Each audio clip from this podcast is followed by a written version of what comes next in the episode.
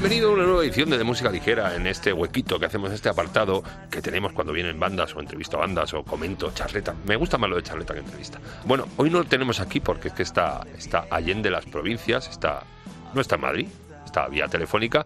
Gonzal Planas, alma mater, cabeza visible de, juego qué banda, mi capitán, que viene aquí a de Música Ligera a presentarnos su tercer trabajo como Ladrones Sorprendidos. ¿Qué tal, Gonzal?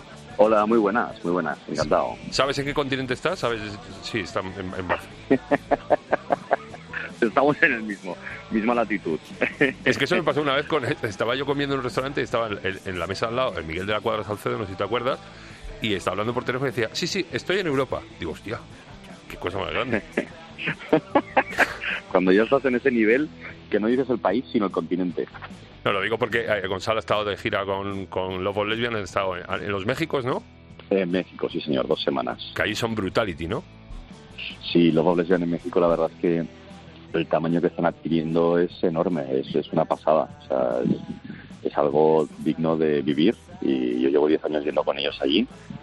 20 de carrera, de hecho, compartiendo 20 años, y, y los últimos 10 allí están siendo algo que me recuerda mucho a cuando petaron aquí en el 2009-2010, que empezó como una combustión y, de golpe era como tanta gente, tanta gente en los shows.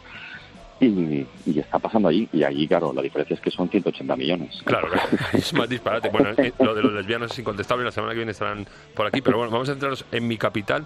Eh, dos, meses eh, desde que salió como Ladrones Sorprendidos. Supongo que el feedback ha sido increíble. El mío, te lo digo, a mí me vale. No puedo decir más porque no soy imparcial, me gusta bastante.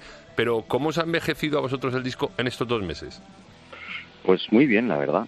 Diría que es el, disco que nos ha permitido darnos cuenta que, el grupo era percibido con ciertas dudas y que ese tercer disco no solo las ha, las ha vaporizado, ¿no? ha terminado con ellas, sino que ha hecho que además el grupo se asentara como, como proyecto y, que recibiera las mejores críticas de, su carrera, vamos, de los tres discos. O sea, el, el, el, sello del rock, de alguna manera, es como indudable, ya nadie lo pone en cuestión, ya nadie nos nombra dentro de una generación de grupos que podían ser como más indies o algo así, sino que ya estamos como, como a solas en la etiqueta del rock y, y emparentándonos con otro tipo de grupos. Entonces, de alguna manera te das cuenta, ¿no? Que cómo eres percibido y, cómo eres percibido. Y este tercer disco pues pues mira nos está dando muchas alegrías. Pero dudas en cuanto a qué en cuanto a, a, a, fijeza a, que esto iba a ser una cosa eventual o dudas en cuanto a qué Sí, yo creo que, que, el, que, el, que el grupo como nace, como nace, que nace de, de, o sea, de la nada prácticamente, porque o sea, nosotros éramos una gente... Como nace mi capitán me lo imagino como el principio de una película así de que va reclutando, atención, y uno está en Las Vegas. Ocean, Ocean, Ocean efectivamente, eso es. Mira, mi capitán son, yo he trabajado con muchos grupos en toda mi vida eh, y son los, los amigos que me quedaron, los amigos eh, fieles y, indiscutibles que quedaron de, pues de pasar por diferentes grupos. Entonces éramos un montón. Y casi que cuando yo empecé a hacer temas y a compartirlos con ellos, había la broma de, pues un día montas una banda y yo toco contigo. Y eso se convirtió en algo que, que igual yo empecé a hacer temas en el 2007 y hasta 2013 no hicimos un ensayo, por ejemplo. O sea, había mucha, muy poca ambición, no había ningún plan, no había nada pero pero un día hice un tema que se llama Sobre la Voz, lo tocamos todos juntos, fue un flipe, lo grabamos en un estudio y, se, y, y fue la palanca que de golpe hizo que, que, tuviéramos pues un contrato encima de la mesa, que hacer más canciones para hacer un disco, giras, y, y, así nace el grupo, que es de la nada, tal y como digo, porque no, no, o sea, nadie, se, nadie esperaba nada más que igual hacer un concierto en toda su vida con unas canciones que estábamos vislumbrando en esa época. Entonces, eh, teniendo en cuenta eso y de dónde venimos todos y que hubo cierto hype o mucho hype en el primer disco en, dentro de la escena indie. Pero había, había, motivos, porque Discarral tiene unos temas increíbles de disco. Sí, sí, sí, y lo agradezco, o sea, agradezco, me, me, alegra que lo digas porque a veces el hype es, es o, se, o, se nos ha acusado de que, de, de, o se nos ha dicho más que acusado, ¿no? Que estaba vacío, pero se nos ponía dentro de una generación como muy eh, salvando las distancias y, a pesar de que les amo y, son amigos míos, pero grupos como León Benavente, por ejemplo, o, etiquetas mm, como más indies, sobre todo tipo los, los Nick Cave del, del indie español, ¿sabes? Y era como, no, no, nosotros somos una banda de rock, sin, o sea, sin ningún tipo de tapujo y sin y sin disimular nada y sin ir de guays. Y yo, o sea, soy cero guay. Yo soy un señor que le gusta Led Zeppelin y los Black Crowes y los Rolling Stones y, y llenar estadios. O sea, no tengo ningún, ningún tipo de problema con, con el éxito ni, ni, ni nada similar. Así Pero que, sobre todo, es que además en este Como Ladrones eh, Sorprendidos es incontestable eso, porque es un disco que Exacto. rezuma rock en, en todos los temas, incluso lo- los que pueden llegar a ser un poco más blanditos. Pues hay, es Sí, que hasta a glam rock, hay, eh, los temas más tranquis tienen guitarrazos ahí, está- es, es rock, o sea, no te- eso no se puede negar, el que lo escuche, Claro, claro, exacto, exacto, a eso me refiero, ¿no? Que también yo creo que surge, eso surge de alguna manera como una reacción interna nuestra a, a una sensación muy subconsciente, ¿eh? porque no, no, no funcionamos como reacción a nada. O sea, yo les presenté los temas y ya venían muy muy cargados de, de octanaje rockero, o sea, y, lo que hemos hecho después es, es pues extremarlo, básicamente porque las personas que hemos compuesto y, y mezclado este disco somos tres guitarristas, que somos Ferran, Julián y yo, a pesar de que Ferran en este grupo hace de bajista, pero Ferran hace guitarrista de, de Gonzola y compositor. Entonces, al final es que es un disco que las guitarras suenan a toda hostia todo el rato. Sí, sí, hasta, lo, hasta lo habéis compuesto entre los tres, entonces no ha sido una cosa que hayas aportado los temas. Esta vez habéis sido los tres. Mira, eh, podríamos decir que, que el esqueleto de la canción, la base, la hago yo en casa. Pero el, el, el, el terminado, el pulido, el, eh, el, el terminado, eh, exacto, el pulido, el, el, la, pues esta estructura aquí, igual te sobran dos estrofas, ves directamente al estribillo. Eh, casi que una preproducción, o una producción, podríamos decir, ¿eh? de las canciones la hemos hecho juntos. O, por ejemplo, ha habido temas directamente que yo le decía, Julián, a ti mi estribillo me parece una mierda, ¿por qué no hacemos un estribillo? O sea, ¿por qué no me muestras estribillos que nos funcionen? Y el estribillo es suyo, sin, sin ningún tipo de tapujos. O Ferran eh, decidía pues recortar pues, o añadir un riff o lo que fuera. Entonces, de ahí que consideramos que para nosotros es un disco hecho, compuesto entre los tres, porque además hemos trabajado mucho juntos. O sea, yo, no, a diferencia de los otros dos discos, no he llegado con los temas y al estudio y vamos a grabar, sino que hemos trabajado mucho antes en, en casa, los tres juntos, en este caso en la editorial de Ferran, que tiene un- como un estudio, y, y hemos currado ahí. Entonces hemos llegado al estudio con mucho trabajo hecho previamente los tres para mostrar al resto. quemo a pasear.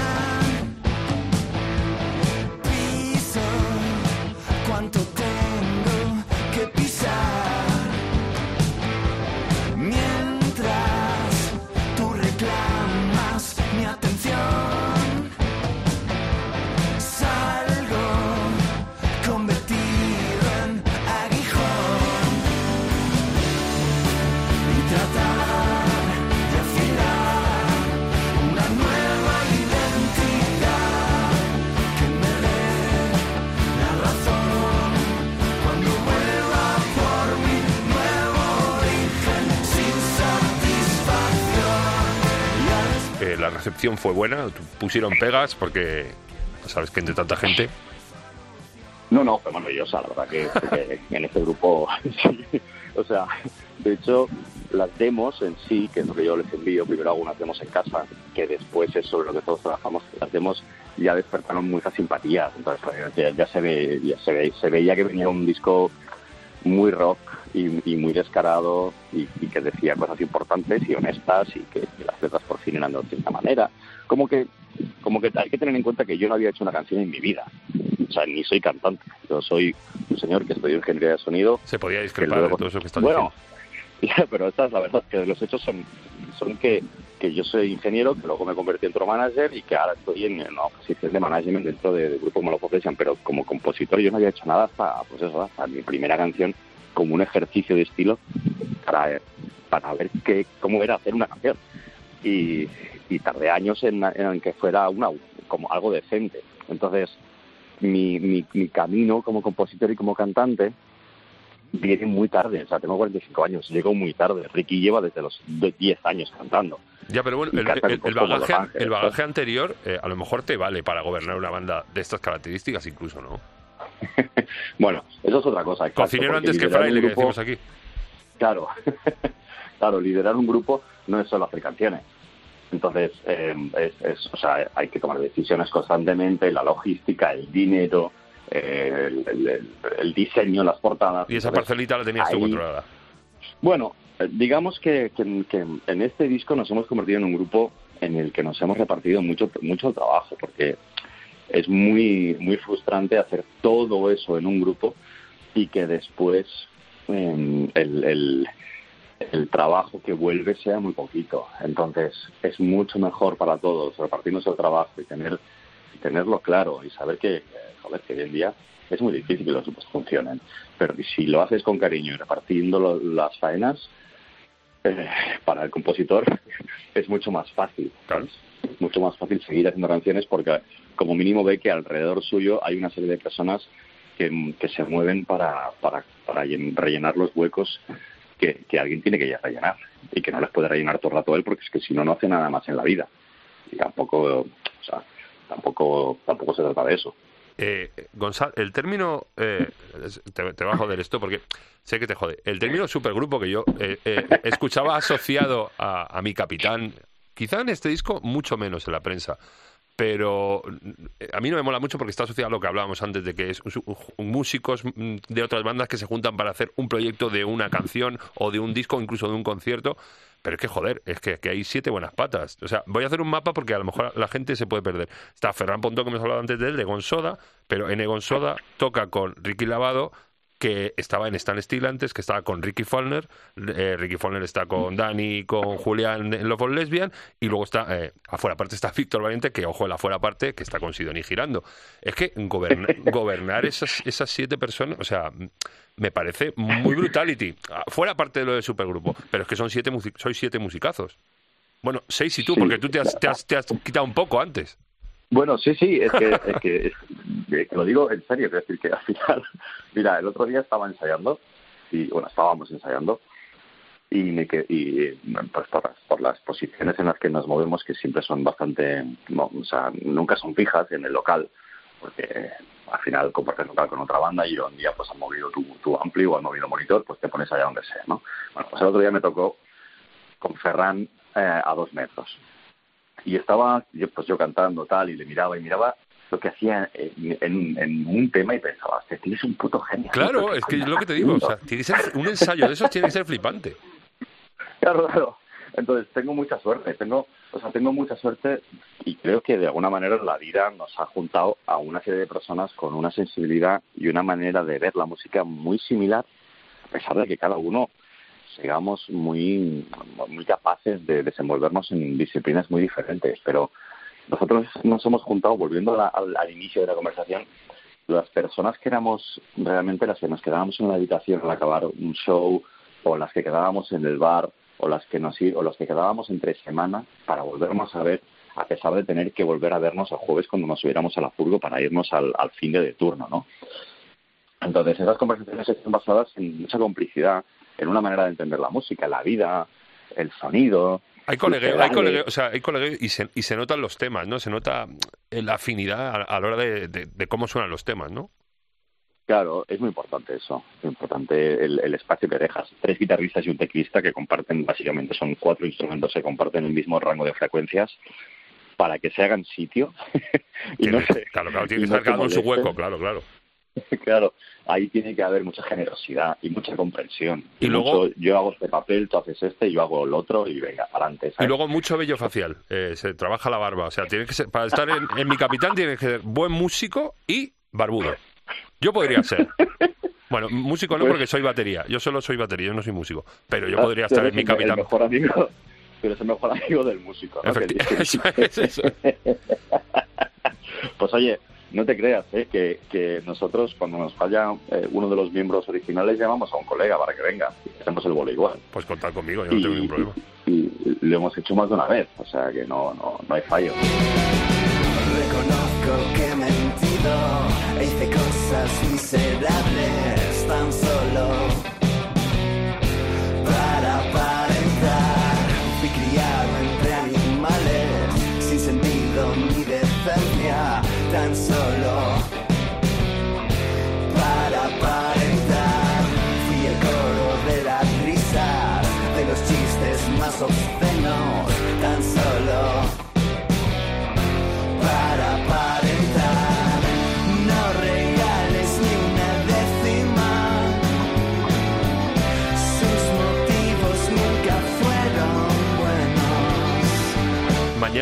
a Madrid, eh, ¿vosotros ensayáis o ya no hacéis esas cosas de ensayar el día antes? ¿Hoy, hoy hay ensayo, por ejemplo, esta tarde o no? No, no, no. Nosotros nos juntamos para ensayar, además, de hecho, que es rarísimo porque es como el anti-rock, pero nos funciona muy bien. Los que vivimos, por ejemplo, nosotros vivimos, hay dos de ellos que viven en Madrid, que son los dos Rikis. Julián vive en Menorca y entonces yo vivo en Gerona. Esto es como un comando Y los- G esto, o sea... Sí, entonces quedamos el sector catalán, por llamarnos de alguna manera, que somos los, los tres de Barna y yo, que vivo aquí en Gerona, y, y- y con las pistas del máster del disco, las, o sea, cogemos la batería, cogemos la percu y, y- lo ponemos en playback y tocamos encima. Entonces, eso es lo que, así es como ensayamos. O sea, no, no, eh, la banda conjunta solo, solo os veis en directo. No, o sea, exacto, eso iba a decirte. Nosotros no hemos ensayado desde hace años todos juntos. Ostras. No, Sí, pero sí. hace- Desde la primera época que tampoco vivíamos todos en Barcelona. No, bueno, es que es eso, es que nos, te, te prometo que, que a la prime- el, el primer compás del primer tema que tocamos juntos se pone todo en su sitio, todo el mundo eh, se pone a, a- a caminar bajo el ritmo de, de los Rikis y el bajo de Ferran y ya está, y es muy fácil, es muy, es muy natural. Hay un entendimiento muy bonito, tío. Es algo, es que tú que eres músico lo puedes entender. No, no, hay si gente mí- con la que si te a mí me pasa. flipas, pero hay gente es- con la que te pasa y hay gente con la que no. Sí, es correcto. Yo me hace no mucho estuve de gira con un grupo argentino, no había tocado con ellos nunca. Empecé la gira en Fuengirola y fue en la prueba de sonido, la primera que tocamos juntos, y fluyó tan bien que es que no hace falta, ¿sabes? Claro, sí, sí, es tal cual, tal cual. Y lo sabes y entonces te da mucha seguridad. Nosotros ensayamos desde Barcelona más que nada pues porque a mí me da muy bien para cantar, porque cantar es algo, o sea, yo canto y toco a la vez. Entonces, soy el único que hace eso. Entonces, a mí me va muy bien cantar porque, como digo, mi experiencia como cantante pues es muy reducida. O sea, se, se limita a los últimos Sí, 10 eso años. hay que ensayarlo, sí, sí. Eso hay que ensayarlo, cantar hay que ensayarlo. O sea, yo no puedo estar seis meses sin abrir la boca, subir a un escenario y ponerme a cantar, porque no me sale. ¿Y es la primera vez que presentáis eh, el- este disco aquí en Madrid? Bueno, ya, lo, ya lo habéis tocado antes, ya habíais hecho bolos con este disco, pero es la primera vez que, que viene aquí a Madrid. Sí, sí, sí, va a ser nuestro estreno de nuestra presentación de disco de Madrid, que nos hace muchísima ilusión además, porque Madrid siempre mm, nos ha o sea, Barcelona es una ciudad rockera, pero nada que ver con lo tan rockera que es Madrid, y siempre que hemos ido nos ha tratado súper bien, todos los bolos en la móvil, en el sol, hemos, o sea, nos ha, nos ha parecido maravilloso y, y no sé, nos hemos sentido muy bien tratados, la relación con la gente, el público. Y mañana Siroco. Cuando... Y esta vez vamos al Siroco, sí señor. Madre mía, eso va a ser un... ¿Habrá que es Starrings? ¿Soléis, eh, eh, siendo siete en Mm. escenario, cabe alguien más? no, no, y no solemos hacerlo. No solemos hacerlo porque, porque al final, pues, si quieres que te diga la verdad, eh, creo que nos, ni, nos, no, no- ni no- nos lo hemos planteado, porque yo qué sé, yo creo que, que, que los siete nos bastamos. Es una cosa que no, mira, no ha surgido nunca, ni lo hemos pensado. Sí que hay gente que me gusta mucho, por ejemplo, pues, pues yo que sé, Íñigo de los Estanques, es un tío que me gusta mucho, o los. Derby, o, o, o Germán Salto, por ejemplo, de- amigo de Madrid. Yo que sé, hay mucha gente que me parece muy interesante, joder, o Vidi, ¿no? De, de los cigarros. Miedo me da Pero, lo que se va a en juntar realidad- mañana por lo que estás diciendo en el camerino. O sea, miedo me... es- ahí, va- ahí sí, ahí sí que va a haber que es Starring. No, bueno, o sea, toda esta gente me encantaría a- hacer algo con ellos, pero más por admiración que no que no tanto por invitarles al escenario, que, que sí, ¿eh? Pero que, que yo creo que, pues eso, pues o, o vamos a su ciudad y les invitamos y da la casualidad que pueden, o, o tampoco nos lo planteamos. La verdad es que no no no, es- no somos un grupo que haga ese tipo de cosas. Aunque tú vives en Girona, estás al tanto de, de- de las bandas que hay en Barcelona, tanto de la antigua generación, que podéis ser vosotros más o menos por edad, rozando el polla viejismo, y, y las nuevas que hay, ¿estás un poco al tanto de la escena? Intento estar un poco al tanto, pero la verdad es que y que es por básicamente por las redes, ¿eh? Que o sea, que lo que me lo que me lo que me mantiene al día. Pero no sé si, si lo estoy, es decir, no sé si me estoy perdiendo alguna banda flipante. Eh, Veo que en Barcelona hay mucha escena punk, Sí. igual que Es que el punk ha vuelto, Madrid. tío, ha vuelto mucho ahora, ¿eh? Sí, Chavales jóvenes sí, que están... Exacto, tío, que, que hay como, pues esto, ¿no? Los, sí, bueno, esta sonoridad que le llamamos punk, pero que en realidad es, podría ser, debe ser la nueva Vulcano, ¿no? Los Sí, pero- los Paloma, Efectivamente, ¿no? incluso grupos como La Élite o La URSS o, o Biznaga Eh, o, exacto, o Grande Amore, que ni siquiera es punk, pero es que es como más electrónico, Exacto. pero tiene esa raíz punk. Hay mogollón de gente haciendo cosas de Sí. estas.